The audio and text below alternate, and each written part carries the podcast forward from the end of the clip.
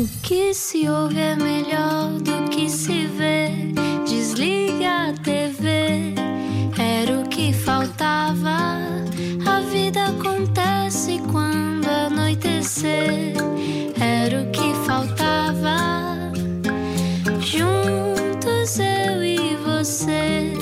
boa noite, seja bem-vindo, seja bem-vindo à Rádio Comercial. Olá, estamos no Era o que Faltava, 8 e 5. Portanto, se estava a pensar em entrar dentro de casa, mude lá de ideias. Hum, sim, ainda por cima, porque uh, temos alguém que tem muita história de vida, mas que tem uh, uma experiência também muito diferente nesta pandemia e que se calhar é útil percebermos como é que nos conseguimos. Como é que se navega? Exatamente, desenvencilhar nestas É fases isso. estranhas. Já dissemos quem é, já vai falar, Luísa, só um bocadinho. Entretanto, explicar quem é a nossa convidada. Se por acaso hoje acordou de um coma, olá.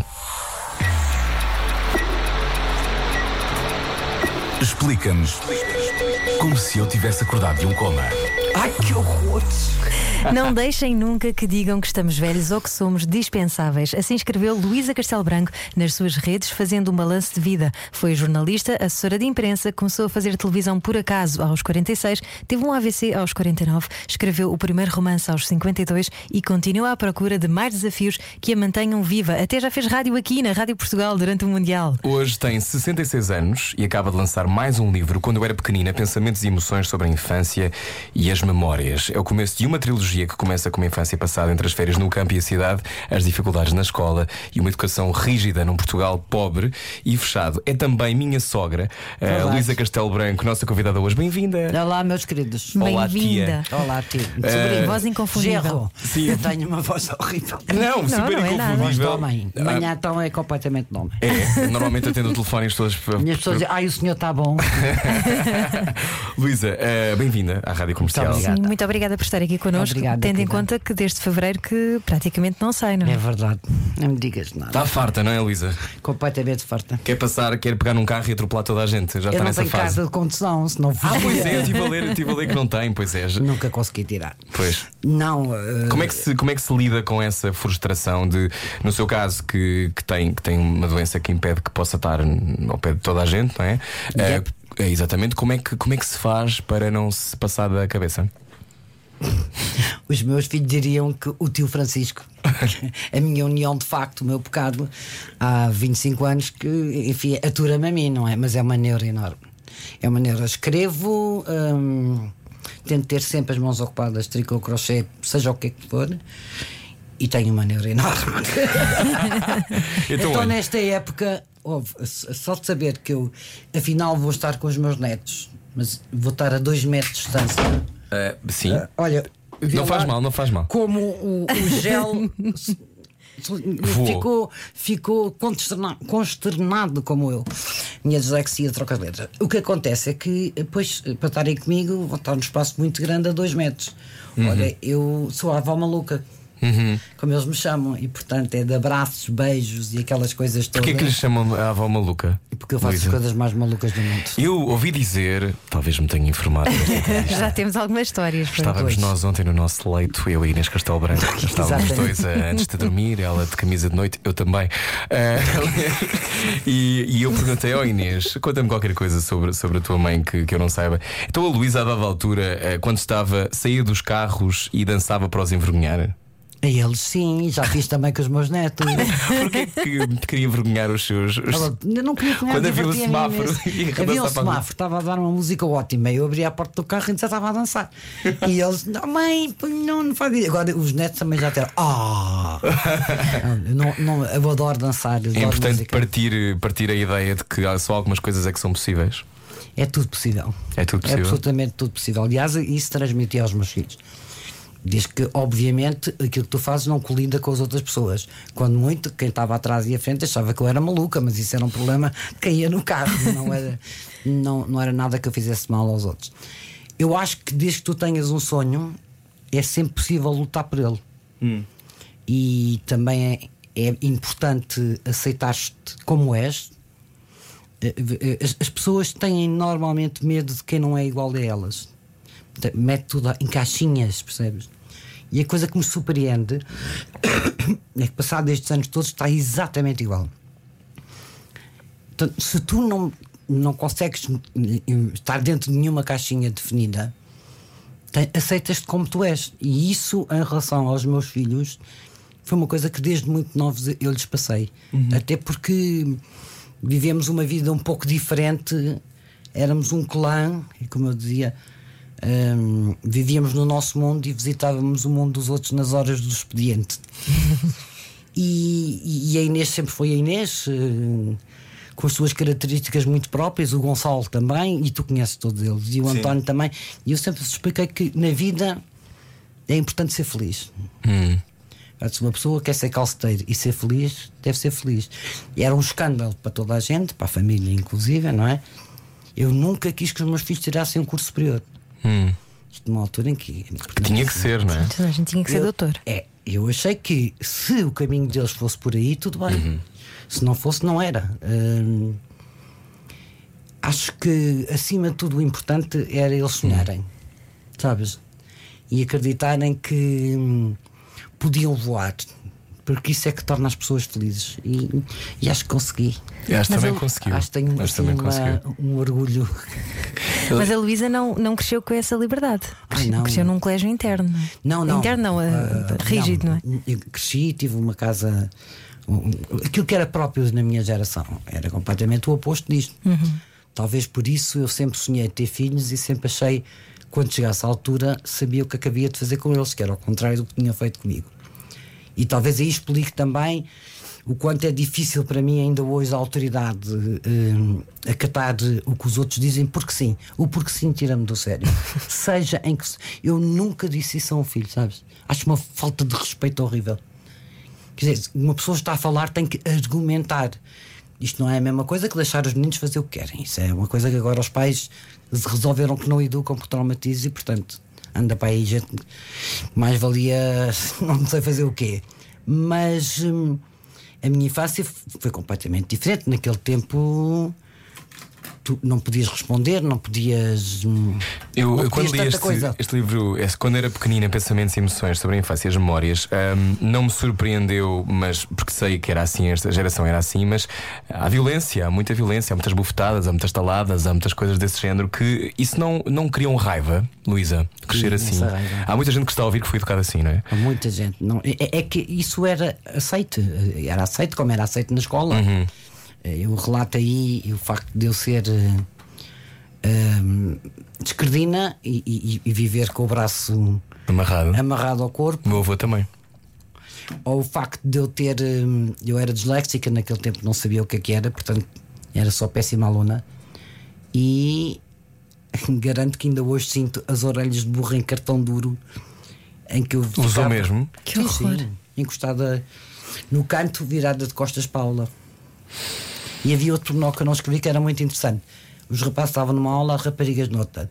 Para ainda melhorar o castigo, a rapariga era conduzida para a sala dos rapazes, onde ficava num canto com as orelhas de burro. Que idade é que tinha? Foi até aos 11. Isso numa altura em que, ainda por cima, separados, né? rapazes e raparigas, ou, Uhum. eh, ou seja, a inocência toda, a ingenuidade toda, sem conseguir perceber, mas, mas aparece, mas é aquela coisa de. É muito cedo, não é? O Simão, que idade tem? 9, 10? 10, 10, Imagino, não é? 10. Houve muita coisa que eu vivi. Ainda somos muito bebés em muitas coisas com essa idade, não é? É, e acho que de alguma forma tu não, quer dizer, aí eh, os pais tinham era através da, da bufetada e mais algumas coisas que ensinavam e educavam, e isso era comumente aceito, assim como as escolas. Mas há houve outros pormenores na minha vida que fizeram com que a minha infância terminasse aos 11 anos.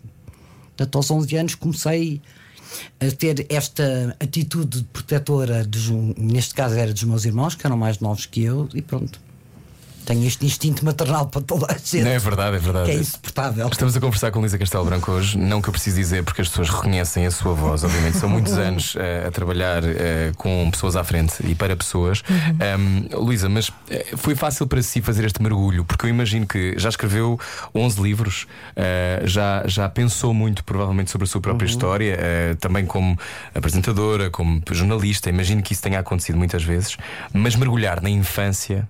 Sobretudo com a lente de quem já sabe o que é que se passou ou já tem uma Horrível. ideia. Foi difícil. Foi horrível. Isso foi um desafio que o meu editor, o Pedro, o, desculpa, o Rui Conceiro, me fez. De escrever uma trilogia e começar pela infância. E disse, a Luísa gosta tanto de crianças e de falar de crianças, ele é muito esperto, sabes como é que é? Falar sobre crianças e não sei o quê, e eu, tudo bem, eu gosto de crianças e falar sobre crianças em termos até de educação, com as minhas opiniões, não quer dizer que sejam as corretas ou não, mas são as minhas opiniões. E depois ele começou a dizer: Mas eh, conte histórias suas, porque era mais interessante para as pessoas. E eu parei de escrever e andei ali imenso tempo para trás e para diante, rasgava papel e não sei o quê. Entretanto, a minha mãe morreu. E morreu. Ela estava num sofrimento horrível há três anos, estava com demência, com Alzheimer, Parkinson, mas tinha momentos de lucidez em que tentava falar e não conseguia. Portanto, foi um, um filme horrível que eu nunca tinha visto ao perto. Quer dizer, uma coisa nós sabemos que existe, outra coisa é ao perto. E isso bateu-me tão forte, mas já porque em pleno Covid, aquela história, quer dizer, havia mais gente à agente funerária do que da própria família para se despedir. E depois porque eu pensei, isso me acontece a mim. Pode-me acontecer e os meus netos não vão saber como é que era o meu mundo. E vai daí nascer o livro. Porque eu queria que eles percebessem várias coisas. Como é que era eh, este Portugal há 50 anos e através disso perceberem, e principalmente as mulheres, o quanto a liberdade é preciosa, o quanto a democracia é uma coisa importante e que não podemos dar por certo e por garantido. E depois, na prática, o que é que isso quer dizer? O que é que quer dizer numa escola? O que é que quer dizer no seio da família? O que é que quer dizer nas relações humanas, que é o próximo livro, que faltam mais dois. Pois, tem, tem muita coisa para escrever, a Luísa. Uh, mas quando se mergulha na infância um, e ter o olhar de que estava-me a contar, de não ter, a, se calhar, a memória da sua mãe escrita, não é? A memória não está lá, mas a Luísa viveu coisas, não é? Uhum. E aquilo que relata do seu, do seu, crescimento é tudo menos fácil. São coisas é muito, muito duras. É muito difícil, são coisas muito duras que relata no livro. Uh, ponderou não dizer? Ou a Luísa diz sempre aquilo que. Não, há muita coisa que não disse. Por respeito. Uhum. Como é que sabemos onde é que é a linha? Não sei. Para mim foram muitos meses a chorar e a deitar fora papéis e a voltar a reescrever. E ao mesmo tempo, sabes que a idade tem isto. A chegar ao fim de escrever, escrever, escrever e de repente perceber que quer o meu pai, quer a minha mãe, fizeram o melhor que podiam. E isso é terrível quando tu percebes que não é questão da pessoa ser má ou ser boa. Ou... Não, aquela era a circunstância, aquela é a vida que eles tiveram e eles fizeram o melhor que puderam. E claro que não foi bom, claro que doeu e marcou para o resto da vida. Mas então tu tens que resolver o que é que fazes com isso. No meu caso, eu resolvi que quando tivesse filhos eles iam ser felizes. E por isso a minha, aquilo que me interessa chegar ao fim e chegar a esta altura é ver os meus filhos muitas vezes fazerem com os filhos o que eu fazia e repetirem as mesmas frases. Sabe que a Luísa agora ficou muito parecida com a Inês ou a Inês ficou muito parecida consigo ou é qualquer coisa no olhar que eu vi. Também havia muito desconhecimento. Estava a falar de os pais faziam o melhor que podiam. Ninguém falava sobre saúde mental, por exemplo, e não, a sua não. mãe passou dificuldades à sim, vossa sim, frente, sim, não é? Sim, sim, à vossa não, à minha. Eu consegui proteger os meus irmãos. Sim, foi uma altura em que hum, já uh, uh, havia rótulos em relação às mulheres que eram fixos, não é? Portanto, as mulheres tinham doenças de nervos, abarcava tudo. Uh, e que muitas vezes podiam ser depressões pós-parto, mal, mal resolvidas, não é? Podia é um chapéu tudo. que dá para tudo, claro. não é? Um chapéu, um chapéu que, dá para... para... tudo. Depois dependia também do extrato social, não é? Quer dizer, e aliás, hoje ainda é assim. Porque os pobrezinhos são maluquinhos, os ricos são excêntricos. Uhum. Dizer, nunca mais acabávamos com as, as diferenças uh, em relação a isso. Mas uh, uh, a minha mãe tinha realmente problemas que, que, não foram identificados e que acabou por ser tratada e fazer curas de sonos disso e fazer tratamentos com calmantes.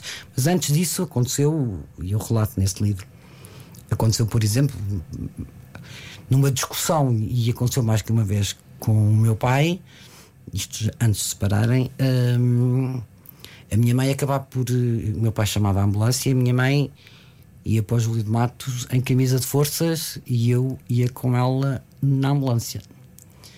E é completamente estúpido, mas ainda hoje eu sei exatamente a cor, a textura, como é que se coloca.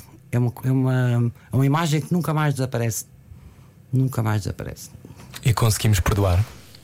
Demora-se muito tempo. Demora-se muito tempo por uma razão, porque o amor é tão grande como a dor. Portanto, tu amas a pessoa que foste mal amada. É uma, é uma dicotomia muito grande. Era perfeitamente aceito e ainda hoje eu vejo isso e custa-me imenso os pais terem filhos preferidos e terem filhos. Eu acho que há filhos com quem nos damos melhor. Foi tipo, a relação é mais fácil, mas não concebo que se ame mais um que o outro. Mas isto é uma coisa que era perfeitamente um dado adquirido e hoje, quando vejo isso, mesmo em relação a netos, fico com ataques de fúria enorme. Hum, há filhos mais fáceis, há filhos mais difíceis. Há pessoas mais fáceis, há pessoas mais difíceis. não há é? filhos mal educados, há pais que não sabem educar. Uma coisa completamente diferente. Estamos a conversar com a Luísa Castelo Branco, 8 e 21 continuamos a seguir a isto. Venha daí, temos muita coisa para falar e nem começámos a falar da televisão. Tem muito parlapier? Freud explica. Era o que faltava. Na Rádio Comercial. Juntos eu e você. Boa viagem com a Rádio Comercial. Está cá a minha sogra, Luísa Castelo Branco. Verdade. Que, eh, ti, Luísa, deixe-me dizer-lhe que morri a rir. morri a rir Isso é uma quando a coisa que Inês. acontece muita gente. Ouça, Luísa, quando a Inês me conta que a Luísa acreditou que eu e ela tínhamos casado, foi. Eu rebolei, rebolei. Acreditei mesmo. Isto explicando para quem só agora chegou à conversa, a Raquel Estrada casou e eu e a Inês que fomos ao casamento da Raquel achámos por bem utilizar aquilo que a Raquel deixava para trás. Portanto, mal a Raquel saía de um sítio, acabou de casar no meio do lago. Eu e a Inês chegávamos e tirávamos uma fotografia e tínhamos casado. E a Luísa acreditou porque a Inês é capaz de uma série de coisas extraordinárias, não é? Era é surpreendente. capaz disso. Ficamos por aí, não é? Ficamos. Portanto, eh, achou que, que era possível. E era, era Luís, hum, o manequim que fazia. de- Borges. Luís Borges de que fazia de padre. De padre, sim, sim. Foi, foi um casamento lindo. É uma pena a tia Só não ter ido. depois é que comecei a. Não, mas eu disse ao Inês, mandei uma mensagem. A menina casou. Vai ela dizer, oh, mãe, pois também tem que dizer, a menina só a gente sabe que eu trato de fazer. Trato. Pronto. E então? Como aliás, a minha mãe costumava dizer: tenho metro e meio, mas chego para vocês. Se eu alguma vez tratasse a minha mãe por tu ou o meu pai, não sei, acho que voava. Voava? Com certeza. Mas a Inês trata por você? Sim, claro. Qualquer um dos meus filhos, mas andei com eles na costura. Na costura.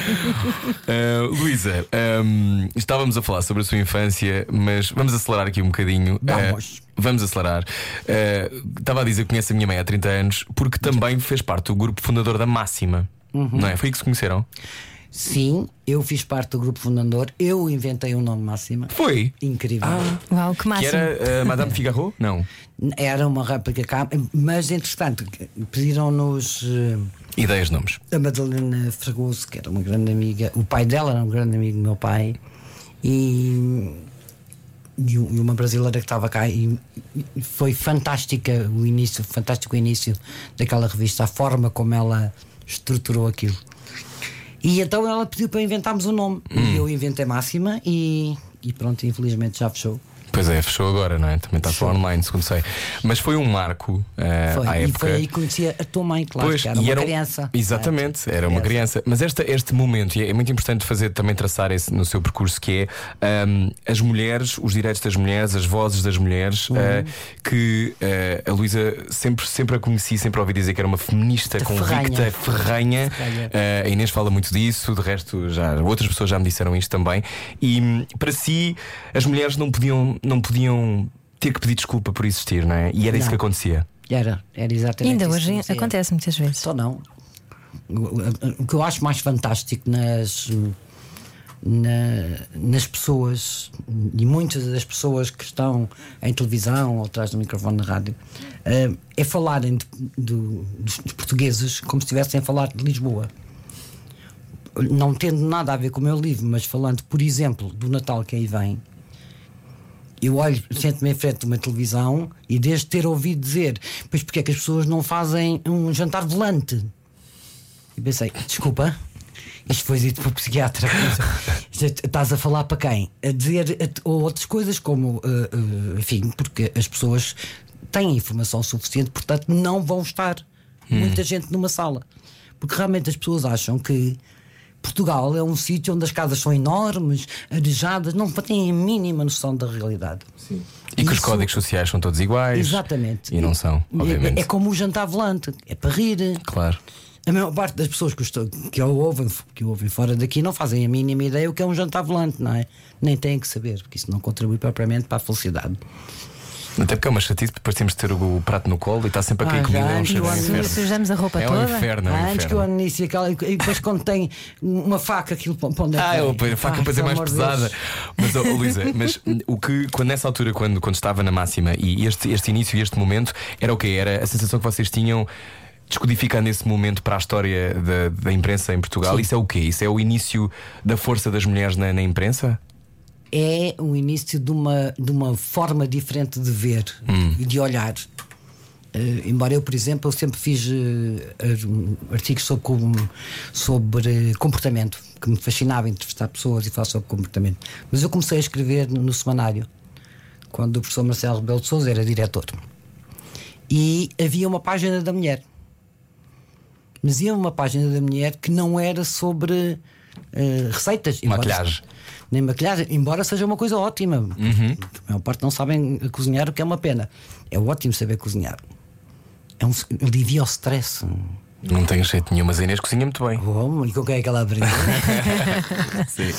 e eles todos, aliás. Mas, hum, O, sim, o Gonçalo cozinha super Desculpa, bem. Mas esse, esse já está O Gonçalo é um chefe. Esse é um chefe mesmo.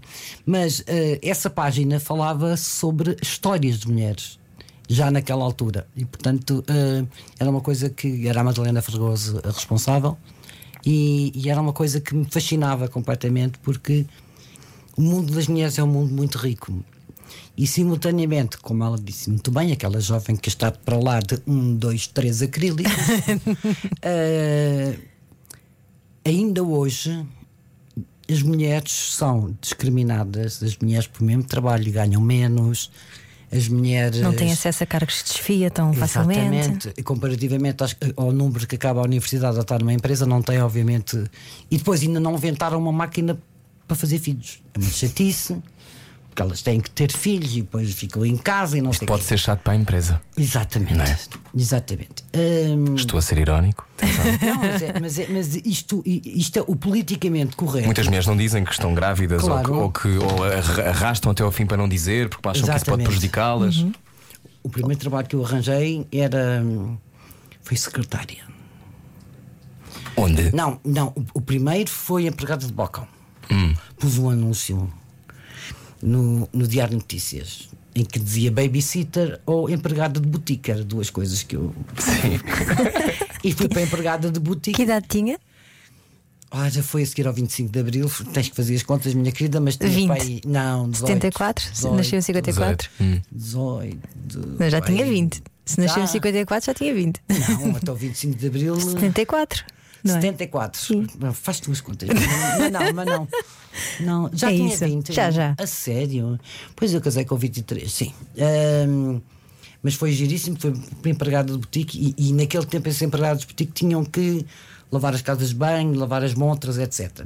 Eu sabia que aqueles objetos havia lá em casa, mas despejei o lava-vidros na sanita e, o- e eu limpo na, na- na montra. Mas aprendi e, e era uma ótima vendedora. E a minha mãe, nessa altura, ficava-me com o ordenado todo, porque obviamente era uma vergonha estar eh, desempregada de balcão. Mas também mandava ao chofer à hora do almoço buscar. Era Hum. muito bom para o ambiente de trabalho. Então Era foi, foi a. Luísa que quis, por sua livre iniciativa, sentir o que era trabalhar. Pois eu queria ganhar dinheiro, aquilo era. Pronto, e, portanto, mas quer dizer, como sempre, fui fora da caixa e arranjei mais um problema. Eu, eu, eu costumo dizer isto: é, eu tentei ser uma menina bem comportada, mas não resultou. Oh, Lisa, mas Ainda esse, bem. esse gene de feminista e de achar que tudo é possível vindo de um sítio com uma mãe com as características como já referiu há pouco, ah, no contexto social que era, no Portugal que era, ah, isso é o quê? É uma vontade enorme de ser rebelde? É, é uma vontade irreprimível de cumprir o seu destino? Como é que isso se explica? Eu acho que explica-se como uma reação hum, uma- de uma forma de incompreensão e por outro lado eu acho que uma mulher antes de mais tem que respeitar a si. E portanto aquilo que eu sempre vivi, que foi ver as mulheres restejarem pelo amor eterno atrás do homem, tipo aquele fato de- não venha estar, não, isso para mim não há nem paciência, é logo mandar-lhe para a janela fora e está a andar. Portanto, hum, é uma reação física, percebes? E eu senti isso a vida toda, sem dúvida nenhuma, tem a ver quando fui criada e como fui criada, mas é uma coisa que eu, no meu tempo, as outras raparigas da minha idade não pensavam nada assim. As suas amigas não pensavam assim. Nada, nada. Mas não, não pensavam igual a mim coisa nenhuma também. Mas em relação a isto. E despachou as amigas ou manteve as amigas até hoje? Tenho amiga, mas, mas as amigas que eu tenho desde a infância, que aliás falo nesse livro, da Margarida Moreau, eh, também eram assim um bocadinho fora da caixa como eu. Mas hum, essa infância marcou-me também a nível afetivo profundamente. E para mim era, é totalmente impensável eh, um homem levar-me a a perder o respeito por mim. E depender de um homem, não é? Isso eu gostava de saber como é que era, agora já é tarde. Sei lá, agora Mas já é é que tarde. a ideia que eu tenho e daquilo que eu, que eu ouvi também sempre é que a Luísa sempre trabalhou muito e trabalhava muito e durante muito tempo sozinha, lidou, Sim, tinha sim, três sim, sim. filhos e pagava anos. escolas, sete anos. Tudo, Hum, há muitas pessoas que estão a ouvir e que essa é a sua realidade, não é? Para quem isto é normal, mas eh, uma mãe eh, nos anos 90 com três filhos a ter que gerir carreiras e vidas e por aí fora, não... e também a Inês também me dizia que era a Inês às vezes aparecia com sete amigos em casa para dormir e que a Luísa conseguia fazer com que o jantar esticasse para mais sete pessoas. É verdade, como hambúrguer, lembro perfeitamente. Comia muita soja metida na carne. Ai meu Deus. Ahm, eu sempre, eu, eu como estava sozinha com eles, e, mas eu sempre fui assim, quer dizer, eh, sempre tive empregos completamente, trabalhos completamente fora do normal. eh, E estava a dizer, fui respondi, aliás, através de um contacto de uma pessoa de família, fui para a secretária. E eu não sabia escrever à máquina. E aquilo era uma holding inglesa e, portanto, nem sequer se falava português. E, e o senhor pediu-me, ele ia para a Inglaterra, para eu ir tirar um curso. E eu fui tirar um curso no centro Sight and Sound, que era maravilhoso porque não olhavas eh, um ecrã na frente e as teclas não tinham letras. Ainda hoje, meus filhos, quando eram miúdos, ficavam fascinados. Eu escrevo sem olhar nunca para o teclado. Só tenho que olhar para ver que tipo de teclado. E depois ponho as mãos e escrevo. E pronto. E E para os seus livros também é super útil. É Sim, só. sim, sim, sim, sim, sim, sim, é? sim. É uma velocidade enorme. E, e foi assim, e foi assim, e aliás só, só, só falava inglês. Só, e também foi daí que parti depois para trabalhar em publicidade e marketing e para estudar E marketing noite. político. E depois mais tarde veio marketing político. Mas eu, mesmo com os filhos e acumulando trabalhos, mesmo assim fui estudar marketing na Sociedade Portuguesa de Marketing, que era a única coisa que havia. Depois andei nos cruzeiros como escort portuguesa. Não, não é o que estão a pensar. Era mesmo trabalhar no duro. E, e foi uma experiência fantástica. E, e em relação aos miúdos, eu sempre achei que o bom era trazerem os amigos para casa, que é para eu saber quem era, não é? Portanto, a minha casa era um verdadeiro acampamento. Sempre E, foi. e quando é que chega à televisão? Ai, filha, fui pedir trabalho, porque eu passei a minha vida toda a pedir trabalho. Mas queria, tipo, queria fazer televisão? Não, eu- Nunca, eu- nunca quis. Foi com a Luísa então que era- se estreou com o programa. Luísa. Eu era Luísa estreia-se com o programa com o seu nome Então, logo. Os americanos resolveram chamar-lhe Luísa. Eu vou-te explicar. Eu vou-te explicar que aquilo é uma coisa. Eu fui pedir eh, trabalho porque disseram-me que havia uma um projeto que estava a ser eh, eh, trabalhado. Que era CNL? o- CNL. Canal de Notícias de E Lisboa. eu fui lá e, e toc, toc, bate à porta e, e disse: não, não. Eles disseram: ai, os castings já acabaram. Casting para quê? Para apresentador. Eu? Não. Eles explicaram-me que eu era demasiado qualificado da coisa que eu ouvia a minha vida toda. Voltei para casa e, passado umas semanas, telefonam-me que os americanos tinham pedido uma, eh, uma bo eh, Booker, que a nível de televisão é quem tem os contactos. Como eu tinha vindo da área política, e política, económica, e portanto tenho, tinha os contactos, chamaram-me. É uma produtora, de alguma forma? É uma espécie É, de. é, é uma espécie de produtora. Uma coisa super usada exatamente. na América, que em Portugal há Exatamente. pouco, não é? Que é alguém É. que é especializado em conseguir. Por exemplo, no conseguir nosso os- caso, os nós tínhamos contactos. uma pessoa que nos fechava entrevistas, não é? No fundo é Exatamente. isto. Sim. É, é isso mesmo. E que ganham um valor de ir lá fora. E então chamaram-me, eu entrava a um quarto para as 5 da manhã. Ui. E, e porque o CNL não estava a emitir, ma- mas, mas fazia as experiências, etc. E depois, um dia, fartei-me das crianças, porque era muita carência, e, e, era, e fui ter com o engenheiro Graça Bal, que foi a pessoa que me convidou, e disse: Ó, seu engenheiro, olha, eu agradeço-lhe imenso, mas é assim, eu já eduquei três filhos, isto na- nada, nada que eu.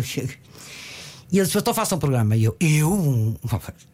Porque entre as coisas que fiz, eu. hum, não via, não tinhas quem te ensinasse a fazer isso, mas daquilo que eu tinha aprendido e, e muito quando viajei e quando trabalhei no estrangeiro, eu eh, havia coisa, comecei a preparar eh, pessoas eh, a nível top nas empresas ou mesmo pessoas da área da política, como Para prepará-los para estar, entrevistas etc. e isso é o media training, não é? É, e então eu expliquei-lhe: olha, eu sou gaga, disléxica e não tenho paciência nenhuma para estar sentada a fazer perguntas e não interromper no meio, portanto. A sério, é mesmo isso que nós queremos. E ele disse: faça o que quiser. E eu ah, resolvi que sim. Que o americano convenceu-me, e então era assim: eu fui. Aquilo ia ter uns cenários fantásticos, mas nunca mais arrancava. Então. Era o quê? Era uma planta e uma mesa. Não, não. O americano puxava uma cortina preta. Eu ia buscar eh, duas cadeiras à redação, trazia de casa dois copos de água, convidava as pessoas e ia ter com elas, explicava que um dia ia haver um, um CNL, convidava as pessoas e comecei a, a fazer eh, os, os programas. E, e pronto, e depois foi uma surpresa. E seguiram-se muitas coisas. Seguiram-se. Aquilo, quando, quando lançaram o meu programa, foi assim. Só anos depois é que eu descobri, felizmente. Foi uma pedrada no charco porque eu fiz aquilo que me apetecia. Que é a maior sorte de todas. É. Mas há uma coisa que a Luísa disse aqui que eu acho que é muito importante de, de salientar: que é eh, não há mal nenhum em bater à porta. Não há mal nenhum em fazer perguntas, não é? Fazer. Fartei-me. Eu também acho que não. Eu acho que quando queremos uma coisa, quando precisamos Ah, não. de alguma coisa, Então devemos não, fazer claro, perguntas. Mas há pessoas que têm imenso pudor. Não. Querem ser convidados o tempo todo. Isso é porque pronto, já estão naquele nível, mas tu tens pouca comida na mesa, garanto que bates às portas. Me bates às portas. E eu acumulei quatro empregos e a todos eles ia bater às portas. Porque, quer dizer, hum, isso é uma das coisas que eu acho que mais falta há hoje em dia. Hoje em dia, pré-Covid, porque agora eu não sei que, país- que mundo é este e muito menos qual é que vai ser. Mas pré-Covid, os tempos anteriores, os, os pais, os filhos ficam em casa dos pais aos 30 anos porque não encontram um trabalho que os mereça para o custo que tiraram. Curso esse que sabem um terço do que sabia de antes, ou, ou que até que é aquela coisa as pessoas que tinham quarta classe sabiam mais do que quase quem terminava o liceu. Quer dizer, isto pode ser exagerado, mas há na minha geração, e também temos que pensar que eh, a geração dos meus pais eh, é uma geração pós-guerra, e portanto, na minha geração, de qualquer pessoa que tenha 60 ou mais de 60 anos, tu fazias qualquer tipo de trabalho, porque trabalhar era uma coisa importante, em nenhum momento pensarias estar às costas dos pais, pelo contrário, havia aquela noção de que os pais um dia iriam precisar de ti e, e sim, irias pedir se fosse preciso. Mas qualquer trabalho que fizesses, tinhas que fazer, fazias com orgulho. E a maior parte das pessoas não trabalham em coisas que gostam. E com rigor, não é? Que é coisa que também não Exatamente. parece não haver hoje em dia. Exatamente. Estamos a 19 minutos das 9 da noite. A seguir continuamos com Luísa Castelo Branco. Boa viagem. Até já. Saímos hoje à noite? Era o que faltava. Era o que faltava. Na Rádio Comercial. Juntos Ah, isso é que era bom sair hoje à noite. Está cá Luísa Castelo A Branco. Luísa saiu hoje à noite. Ah, Depois É saiu. verdade. Luísa não de É uma casa raiva. desde, fe- é isso, desde fevereiro. É, esta hora, desde fevereiro. Desde fevereiro. Ah, Luísa, hum, este, estávamos aqui a falar sobre. hum, iniciou o seu isolamento social cedo, não é? Hum, como é que está a viver esta fase? Está com medo? Ou como é que, como é que porque a Luísa tem várias questões do ponto de vista da saúde. Sim. Eu não sei todas, nem, nem, nem, acho Nem, nem vale a pena, vale a que é pena. para as pessoas em casa não cortarem os pulsos. Sim, não vale a pena. Mas como é, que, como é que se navega isso? Como é que, como é que ah, começámos a conversa por aí, mas agora soube há pouco tempo, não é? Que não vai Soube, poder levar a vacina. Não posso levar a vacina. Eu acho Isso que é logo, dá vontade de vamos pegar fogo a alguma coisa. pegar, é- é- mas é que é. Significa o Mas é quê? Que tem que esperar que toda a gente fique imunizada. Exatamente. Ou, ou, basicamente, aquilo que é fundamental para a minha vida, que são os, meu- os meus netos e os meus filhos. Os meus filhos vêm depois. os meus netos primeiro. Eu tenho, como sabes, as crianças são. são Comem areia. assi- assintomáticos e, portanto, Sim, passam, sim, sim. podem passar. En- Enquanto eles não, não estiverem vacinados, que graças a Deus têm saúde e, portanto, onde lá está na fila não, não sei quê, eu vou continuar assim. Hum. E, portanto, eh, acontece que as pessoas com doenças autoimunes ou doenças do forno nós não podem ser vacinadas. Hum. E não há perigo de engano, porque quer dizer, eh, qualquer pessoa que tem uma doença autoimune é, é, uma- é um doente de risco, ou tem uma doença raríssima, também é outro nome, e portanto eu- os médicos não, não, não dão de forma nenhuma a vacina, mas isto, se tudo está em suspenso, ainda te põe mais em suspenso. Claro. É uma sensação horrível. Mas já tem um plano para o Natal, pelo menos, não é? Não, não, já tenho para a Páscoa. Já para até para a Páscoa. Não, o, o- o do Natal é extremamente desagradável. Portanto, os meus filhos tinham muitas idades minhas e, portanto, vamos estar. Conheces o, o escritório do. Uhum. Sim. House do of House Hope and of Dreams. portanto, 750 metros quadrados com 14 É capaz de haver espaço. Há espaço Está para toda a cada gente. ponta.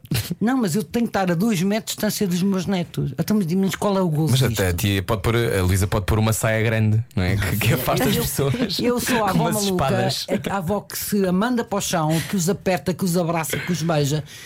Eu, sei o que acontece, eu vou sair lá a chorar copiosamente. Claro. Claro. Que Aquilo para mim é- não é Natal pois. nem é nada. Que reflexão é que faz agora? Eh, imagino que tenha tido muito tempo a pensar sobre isto. Escrever faz-nos pensar muito sobre o que está a passar. Ahm, acha que nós vamos, eh, nós vamos ficar completamente diferentes, não é? Não, Não? infelizmente não. Não.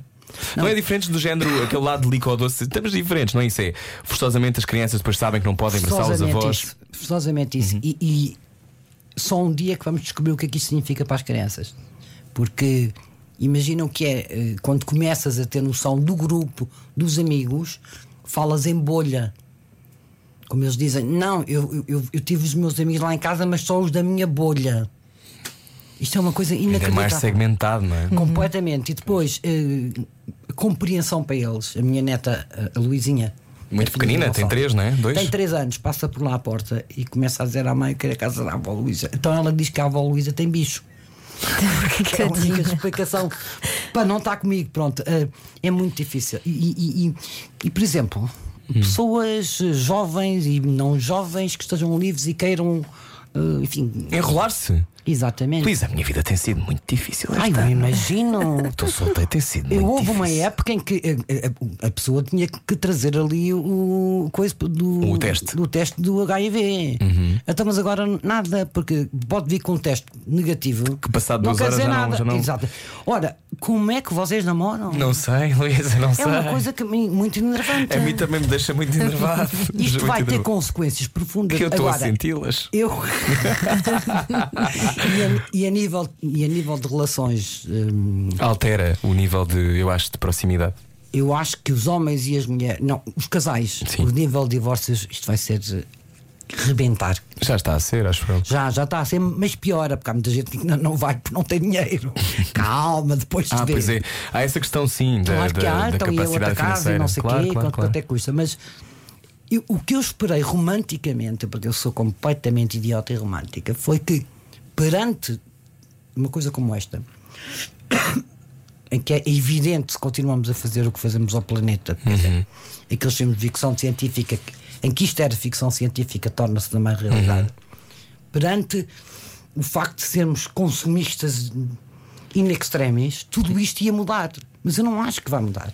As pessoas mais jovens que eu conheço que já eram eh, preocupadas com estas coisas continuam. As outras não, não acredito. Como é que o seu AVC aos 49 mudou? Mudou-me profundamente a personalidade.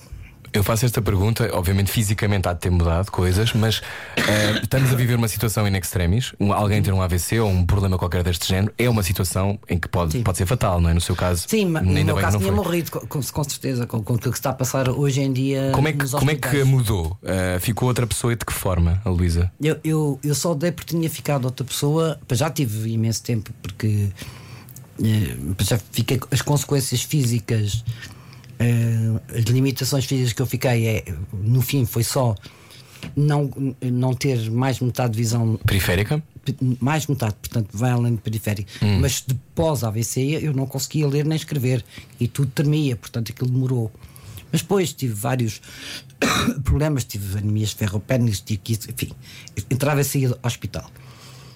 Depois disso, eu comecei, acho que foram os meus filhos primeiro a repararem que eu tornei-me profundamente silenciosa. Eu hoje em dia consigo estar um, um dia todo sem falar. E desde aí, o que era completamente impossível antes. Mas porque começou a refletir mais? Não, não, não. É como eu costumo dizer, não vi túnel nenhum, não vi o que é cá do lado de lá e também não tive nenhuma participação nisto. Eu sei que o primeiro romance que escrevi Foi um sucesso, não é? foi. Tive a perfeita noção que nunca o teria escrito se não tivesse tido o AVC. Eu precisava daquele silêncio interior para conseguir escrever aquele livro. E, e desde aí já passaram Quase 20 anos. Eu acho que nunca, nunca mais tive uma discussão forte com ninguém. Hum. Mas responde imenso na minha cabeça. Tenho que Mas é- ensinar dá é jeito em casa, sabe? Não, dá jeito em casa. Não, não, não, não. Mas, mas, por exemplo, fazer, ter uma, uma situação destas, eh, a, a- a Luísa duvidou que ia retomar as suas capacidades todas, voltar a ler, voltar a escrever. São coisas. Completamente. Eu nem imagino o que será. É a total confusão? É, é. hum, o AVC na minha família é uma. Muita gente tem, muita gente. hum, meu e é muito morreu- comum, Luísa. Tanta pai- gente que é tem. sim, é sim. Meu Minha pai- avó teve, por exemplo. Meu pai morreu com 51 anos. Teve De um AVC? Primeiro um AVC e depois teve um, um infarto. Ahm, eu pensei que. Eu não sei, eu tenho uma tia há, há mais de 20 e não sei quantos anos numa cadeira de rodas que também teve cedo, mas para mim nunca mais ler era uma coisa perfeitamente Violenta, não é? aterroradora, sabes? Mas eh, isso passou. Agora, se eu passei a valorizar mais as coisas, passei a olhar a vida de uma forma diferente e se aquilo que as pessoas me diziam já eu encaixava naquilo, pois tenho muita pena, mas eu não sou assim, agora nem sequer respondo. Desde aí deixei sequer de responder, passei a achar de- há coisas muito mais importantes. Hoje em dia, e talvez porque durante esta pandemia perdi pessoas que, para além da minha mãe, outras pessoas que amava e que e não foi da pandemia, foi de, de cancro e não sei o quê. De repente, a pessoa começa a pensar hum, ainda mais que é tudo tão, tão frágil, percebes? Eu acho que no dia em que eu puder, no dia em que isto for eh, uma memória apenas, a primeira coisa que eu vou fazer, a primeira coisa é raptar os meus netos. Isto já, já avisei Já está- já está completamente. avisado. Está Disse completamente avisado, pronto. Mas a primeira coisa que eu vou fazer é todas aquelas eh, vezes que eu disse não a pessoas que gosto tanto, por uma razão ou por outra, maioritariamente porque o Francisco estava a trabalhar e portanto só tinha eh, um dia de folga e portanto está cansado e, sei. e depois porque tu vais arranjando para ti mesmo, eu vou hum, agarrar-me fisicamente às pessoas e vou matar saudades da amizade, do amor, disso tudo, percebes? Acho que é, é fundamental. Por outro lado, isso leva-me a pensar que eu e eu mesma pensamos muito e temos grandes discussões. que quando esta crise passar, deve ser um fartar de vilanagem Ah, isto vão ser os anos 20. É que vai Esperemos ser que um não apareça uma de depressão, uma depressão de. Nem uma lei seca também. nem não é? uma- Ai, lei seca é que não. Não sei, mas é que eu, eu- eu- eu às vezes penso, as discotecas, eu já não vou a uma discoteca, não sei, agora chama-se o quê? Se é é? discotecas que se diz. É Era boates que se dizia. Era boate, Era sim, boate. senhora. Mas eu já não vou há não sei quanto tempo, mas. Temos que eh, ir ao Lux, Luísa. Quando, quando isto normalizar, vamos todos ao Lux. Filha, a minha filha não me leva lá, os meus filhos não me levam lá. Ou tia levo eu. Pronto. A Inês vai combinado. ficar Mas é que é assim, não sei se percebes que eu não me interessa que não me levem. É assim, a quando aquilo abrir, ou para mim é entrar a velha maluca pelas portas adentro. Vamos embora, é assim mesmo. Eu Luísa. adoro dançar e é assim, adeus, lá vou eu. Porque é o que eu digo, é muito provável que depois haja excessos. Há tanta Para gente. compensarmos, não é? Exatamente. Claro. Porque há tanta gente que deve estar sem amor. Luísa, e agora que lança este livro de memórias, quando eu era pequenina, o primeiro de uma trilogia, ainda vem mais dois, o que é que traz para si de mais bonito da sua infância? as memórias da Lisboa antiga que tinha coisas muito bonitas, os cheiros, as comidas, que se vendia à janela, eh, as memórias das minhas férias no campo e, e a minha ligação ao campo é enorme. Sou, eu, vivo por engano em Lisboa porque não tenho dinheiro, senão já me tinha ido embora. Aliás, vivi fora de Lisboa, mas como não tinha carta de condução, para ver os meus netos era uma chatice. E obviamente os meus netos estavam lá, não é verdade. Portanto, vim para Lisboa. Mas traz-me também as recordações engraçadas da, da minha mãe e, e das peripécias dela e a carta de condução e outras coisas que, tá- que explicam porque é que eu nunca consegui tirar a eu li. carta. E, e fizeram-me ir viajar aos sabores que eu não volto nunca mais a provar, porque há coisas que nós temos na infância que nunca mais são repetíveis. Portanto, e como eu te disse, fez-me conhecer uma paz em relação à minha infância que até agora, aos 66, nunca tinha tido. Então devemos todos escrever livros de memórias? Eu acho que devemos escrever ponto, nem que seja para ir para a gaveta. A única razão porque meus livros foram publicados foi por acaso eu fui para o CNL, por acaso tive um programa porque um americano achou que eu tinha imensa graça, não sei o que, chamado Luísa, e veio um editor e convidou-me.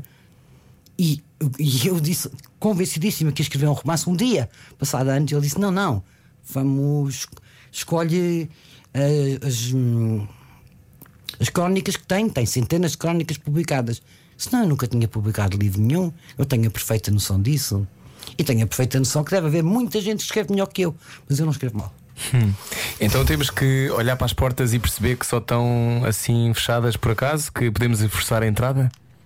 Eu acho que sim, mas primeiro que tudo di- dir-te-ia que quando esta hum, coisa estranha que está a acontecer acabar, e vai acabar devagarinho e em dif- diferentes partes do mundo com diferentes tempos, é a altura de pararmos um bocadinho antes de largar a franga e pensar o que é que é verdadeiramente importante, Como é que a Luísa Castelo Branco quer ser lembrada? como mãe e avó. Só? Só. Só. Isso chega. Então, para fechar, qual foi a lição para si mais importante deste ano, Luísa? A lição mais importante deste ano é que de um momento para o outro podes perder aquilo que mais amas. O importante é escrever, é estar presente, é fazer encontros com as pessoas que pode fazer, com, a, com, com as devidas distâncias. Uh, liga à sua avó, liga ao seu avô, liga à sua família. Uh, Luísa Castelo Branco, quando eu era pequenina, pensamentos e emoções sobre a infância e as memórias. Obrigado, gostamos muito de falar consigo, Luísa. E eu gostei muito de conversar com vocês. Beijinhos aí para casa a toda a gente e por favor tenham cuidado no Natal e no ano. Tenham cuidado, não anda a dar linguados a toda a gente. Exato. Deixe isso para depois, quando pudermos todos. No Lux, no Lux. Deixem para mim, já agora, pronto, não é? É isso, Obrigada, beijinhos. Luísa.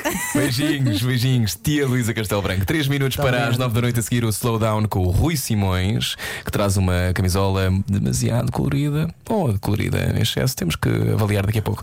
Adeus. uh, gostou, Luísa? Adorei. Ainda bem. Beijinhos, meus Adeus. queridos. Beijinho. Sensibilidade e bom senso.